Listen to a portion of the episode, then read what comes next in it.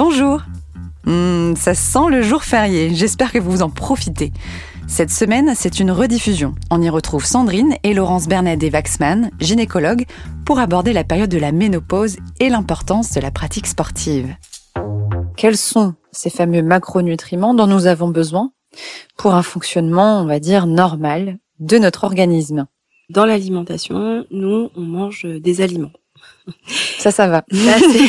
On parle en aliments essentiellement, et que ces aliments sont euh, du coup composés de différents euh, éléments qu'on appelle les nutriments, les macros, et il y a les micronutriments. Donc par rapport aux macronutriments, on a les protéines, les glucides et les lipides. Donc les protéines, c'est tout ce qui va toucher à la construction euh, musculaire, à la croissance, euh, qui constitue euh, le, fait de créer, de construire.